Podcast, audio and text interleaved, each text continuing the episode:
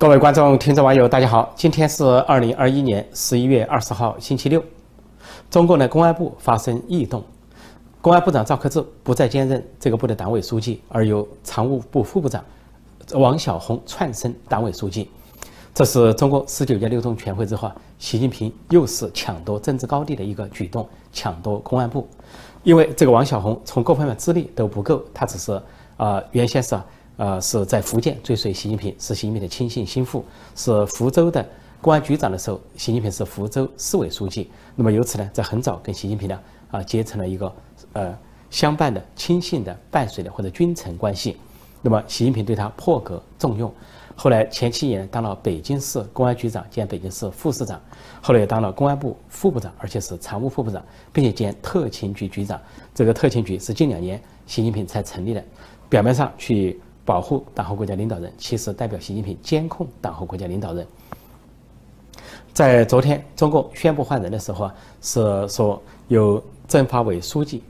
呃郭声琨主持，然后说王小红讲了话，然后是赵克志也讲了话，把赵克志排在了后面，以党管政，就王小红是党委书记兼公安部副部长，而赵克志只是公安部部长，就让王小红后来居上，凌驾于赵克志之上。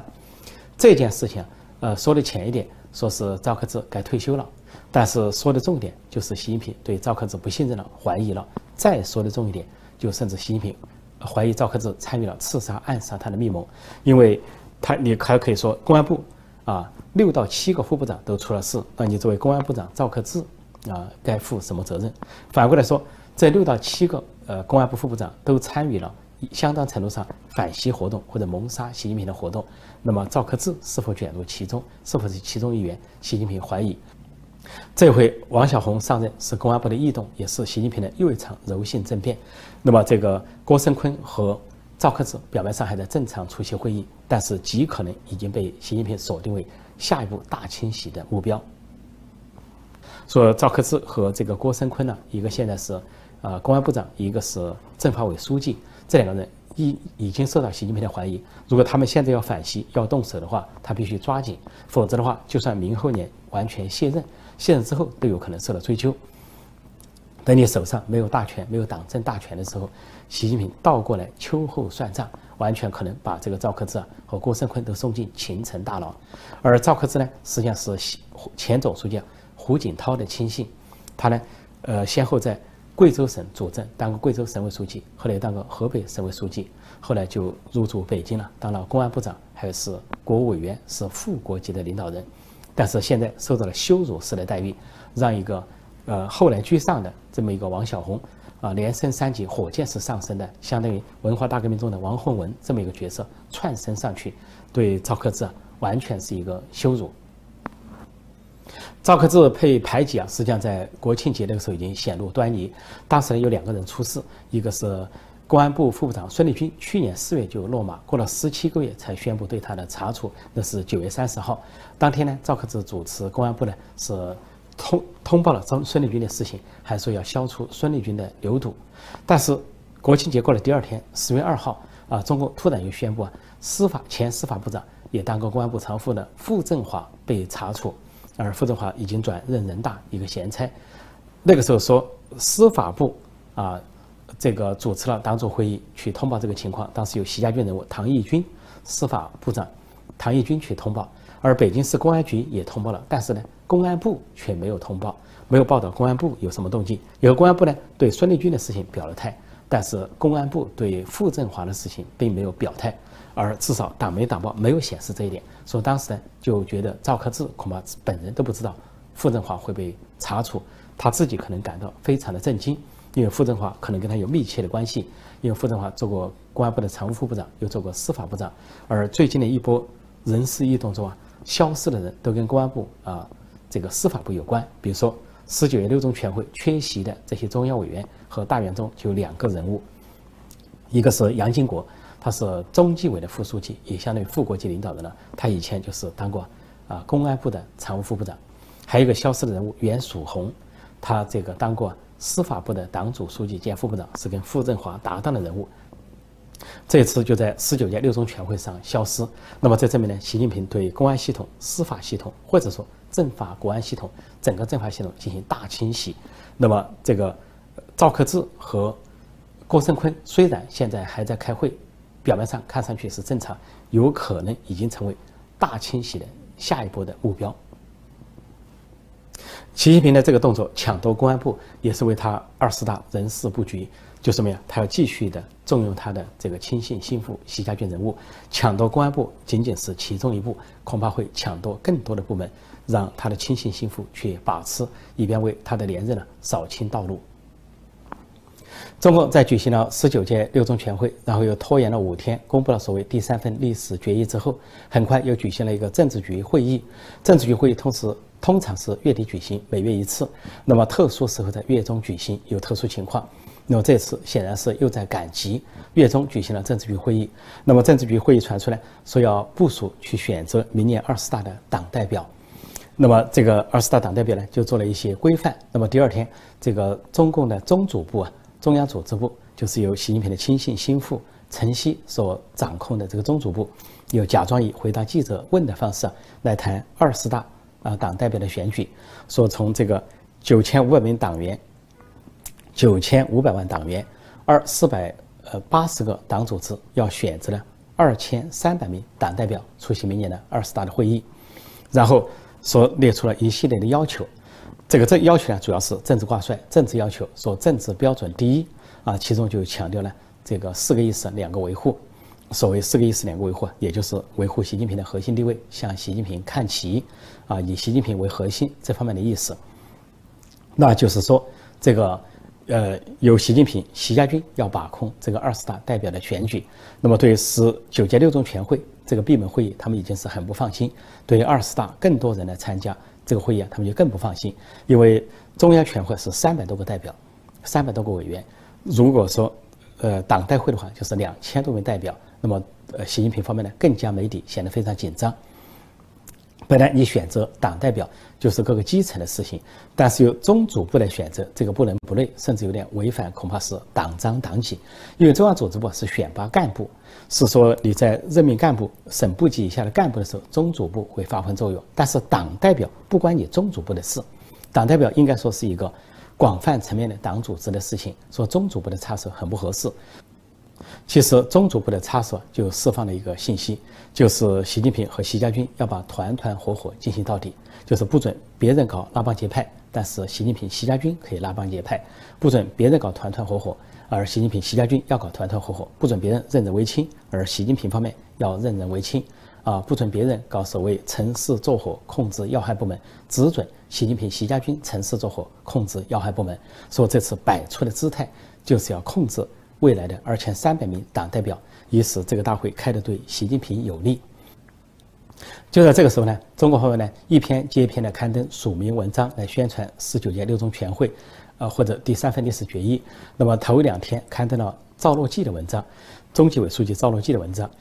其中一个信号就是说赵乐际呢有可能留任政治局常委，继续跟习近平搭档。那么就让他发了一篇文章。不过赵乐际呢是通篇提四字经，就是。自我革命提了四十七次，话中有话，既可以说是对自我革命的一个强调，也可以说是对反腐要求各派各系各系啊都遵守党章、遵守党纪，包括习近平、习家军也应该遵守党章党纪的一个强调。那么昨天呢，他们又发了一篇文章，这次呢是丁学祥，是政治局委员，是中办主任，是习近平的大内总管，也就是习近平的亲信心腹、习家军人物。那么他发表文章。照例都是套话，以习近平为核心啊，这个贯彻六中全会的精神，什么学习啊，三份决议等等。但是丁学祥发文主要突出他的身份，似乎在暗示他是要进入常委会的一个人。如果说呃赵乐际是要留任常委，那么丁学祥表明要进入常委。那么有一些新闻媒体报道说，丁学祥发文表明呢，他可能是习近平的接班人，其实不是，他不是习近平的接班人，他是王沪宁的接班人。原因很简单，因为作为习近平的接班人，党政军大权最高领导人必须有地方主政的经验。而在政治局委员中，丁学祥是唯一一个没有地方主政经验的，就跟以前的王沪宁一样。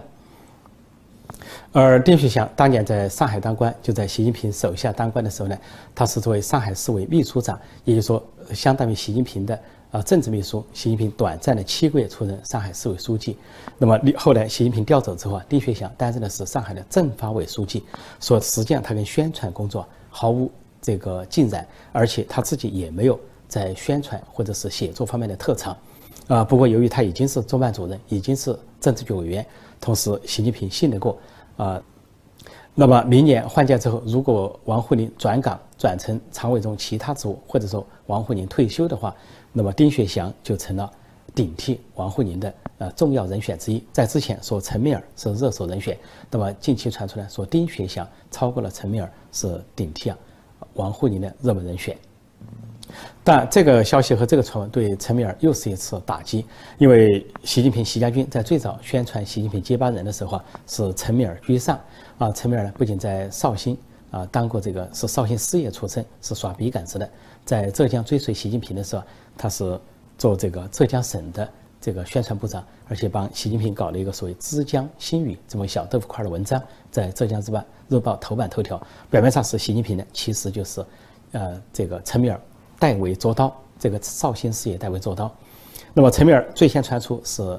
第一顺位的接班人，后来被李强。取代到后面，甚至传出来李强可能进北京，而陈敏尔平调到上海接任上海市委书记，这对陈敏尔已经是个打击。那么现在又把陈敏尔的第二个呃这个梦幻打碎，说他进入政治局常委，顶呃接替王沪宁这个位置，现在就说是丁薛祥接替王沪宁，那么陈敏尔受了双重的打击，陈敏尔连遭两次打击。呃，不仅在一定程度上反映了呃习家军的内斗内讧，或者习近平喜怒哀乐的这个变化、喜好的变化，而在一定程度上也折射了重庆这个地方恐怕是风水不利一把手，啊，风水很凶险，因为在那里当一把手的人呢，后来都受到挫折，啊，就像这个薄熙来前政治局委员啊，红二代太子党人物，后来折戟沉沙进了秦城大牢，后来孙政才在那里接任。啊，最后的命运也是进秦城大牢被打倒。而在薄熙来之之前当过重庆市委书记的汪洋，后来调到广东，后来又进了北京。尽管升任呃政治局委员或者政治局常委，事实上呢是摆到了一个虚职，政协主席，实际上郁郁不得志，不能发挥他的所长，不能发挥他的才学，也算是不得志的政治局常委之一。那么除了重庆的第一把手市委书记啊。这个命运多舛之外，在重庆担任过公安局长兼副市长的这些角色，也都是一个接一个的倒台。啊，汪洋时代呢，有个公安局长兼副市长叫朱明国，后来随汪洋调到广东。啊，最后呢，汪洋调走之后，朱明国呢是受到习近平的报复，是以贪腐罪名下狱。那么，薄熙来时代的公安局长王立军是名噪一时，啊，搞唱红打黑，在那里啊制造冤假错案，后来突然夜奔美领馆。啊，吃了薄熙来一记耳光，后来闹出了这个薄熙来篡党夺权、蒙图大位的这个密谋，使十八大的交接班呢充满了风血雨腥风，而王立新自己投入大牢判了十五年。再后来就是何挺，就孙政才搭档的这公安局长和副市长，在孙政才之前就被抓捕，那么就预示了孙政才的这个被抓捕的先兆。再之后就是邓辉林，就是陈米尔跟陈米尔搭档的公安局长、副市长。邓辉林参与了跨省市的谋杀、刺杀习近平的计划。那么，这个谋杀、刺杀计划，陈米尔不一定加入了，但是陈米尔显然在这个时候仕途受到了冲击，就说蒙受了阴影。这恐怕也是陈米尔试图由明转暗、由高转低的这么一个由来或者由来之一。在国际上，彭帅风暴继续的延烧。彭帅，中国的网球冠军、网球明星，国际知名的呃网球冠军。曾经获得过两次大满贯的呃双打冠军，跟台湾的选手谢淑妮搭档海峡组合。由于他的知名度和由于他出众的外貌，那卷入了这个跟政治局常委张高丽这个性丑闻之后呢，现在国际上这个新闻是压倒一切。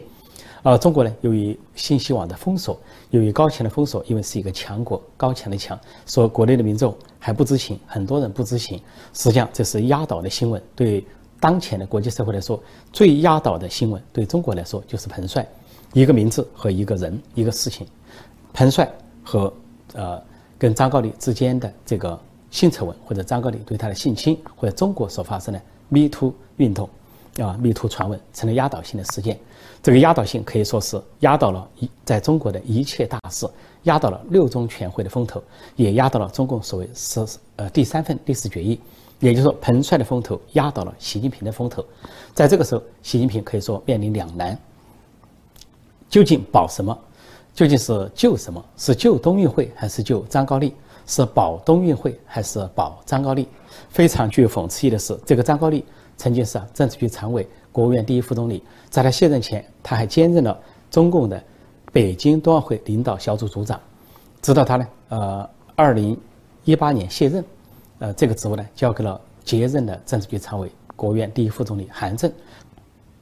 而现在非常具有反讽意义的是，这两件事居然撞在了一起，就是北京冬奥会跟彭帅风波，而张高丽似乎是其中的连接人，因为他既是北京冬奥小领导小组的组长，又是彭帅这个事件的性侵男主角。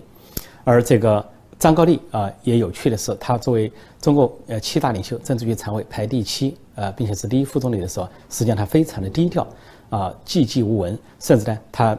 长相呢也很刻板，说是一张扑克脸。另外呢，给人的感觉他的头发也都是戴的假发，而他的相貌呢，有的中国网民评呢，说是最不起眼，啊，完全就是一具僵尸扑克脸加个僵尸形象。实际上，很多中国人都不知道张高丽是谁，尽管他是政治局常委，以至于这件丑闻曝光之后，很多中国人互相打听。张高丽是谁？是哪一个女人吗？是哪个演员吗？或者说哪个美女吗？而且呢，把这个彭帅跟张高丽的性别都搞反了。有的人以为彭帅就是彭德怀元帅，而张高丽就是因为是一个美人，就以甚至以为呢，是不是跟彭德怀元帅相关的一个旧的艳闻或者是性丑闻或者绯闻呢？现在给炒得沸沸扬扬。而张高丽呢，是其中的一个女性主角。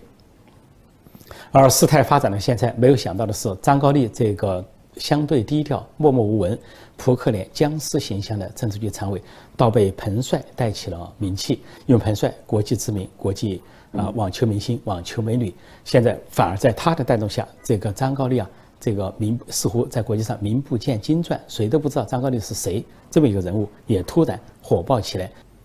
国际社会在关注彭帅命运的同时啊，也把目光投向了张张高丽这个性侵的男主角、性侵的要犯。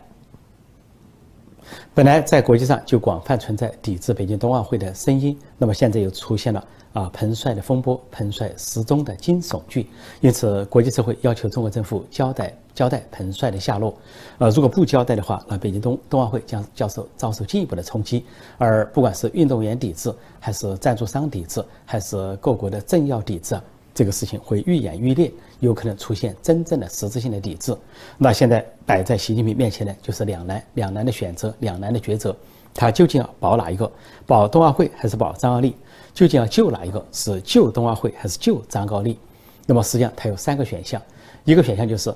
为了北京冬奥会，为了救北京冬奥会，那么抛出张高丽。张高丽反正是一个卸任的政治局常委，把他呢交由这个啊中纪委查处。张高丽如果被查出了，肯定有腐败，不仅有情色，还有腐败，就完全符合官商勾结啊、权色交易这方面的一些丑闻。因为他的养女啊和女婿啊在香港有巨额的资产，而这个资产来历不明，肯定有张高丽啊这个权势背景。所以，如果习近平敢这么干的话，他在国内能够收收到一点民心，在国际上也能挽回一些形象。那么第二个选择呢，就是刚好相反，他就是。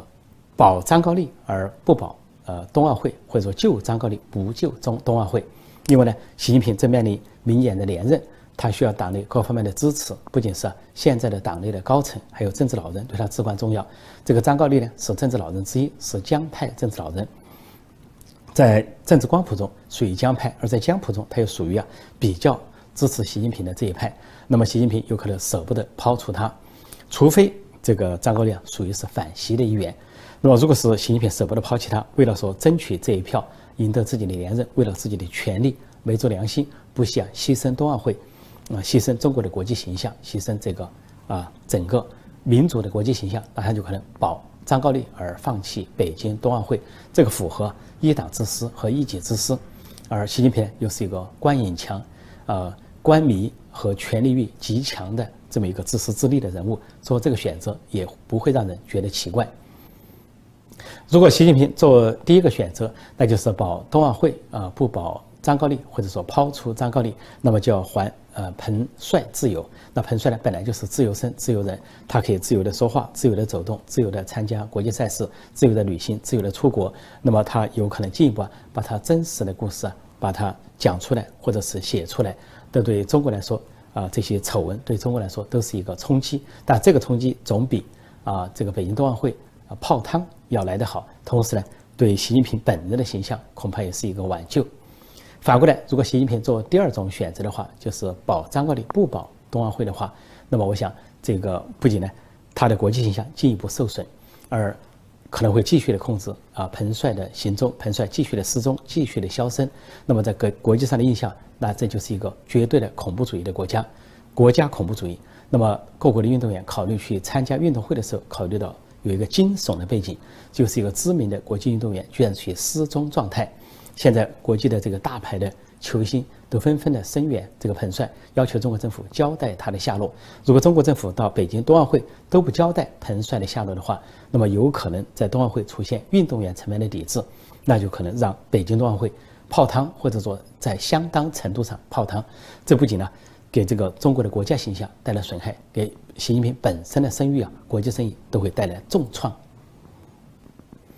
当然，极可能习近平还有第三种选择，那就是不痛不痒放在中间，既不去，既不抛出张高丽，要保下张高丽啊，不声不响对张高丽的丑闻呢来一个全全面的净网、全面的净身。另一方面，也不放弃北京冬奥会。那么这个时候。呃，彭彭帅的处境将会进一步的艰难，彭帅很难以自由身或者自由的声音展示于世。那么，这个北京冬奥会将办得非常的艰难，异常的艰难。那就是北京这些不要说是运动界啊，是一片愁云惨雾，而就是北京这些官方啊，各方面的这些具体官员，负责体育方面的官员，负责外交层面的官员，都可能呢焦头烂额，心力交瘁，面临重重的国际压力。也就是这次北京冬奥会。北京冬运会啊，即便是举办，也举办的可能不伦不类，甚至在一片愁云惨雾中开张或者是收场。好，今天我就暂时讲到这里，谢谢大家收看收听，再见。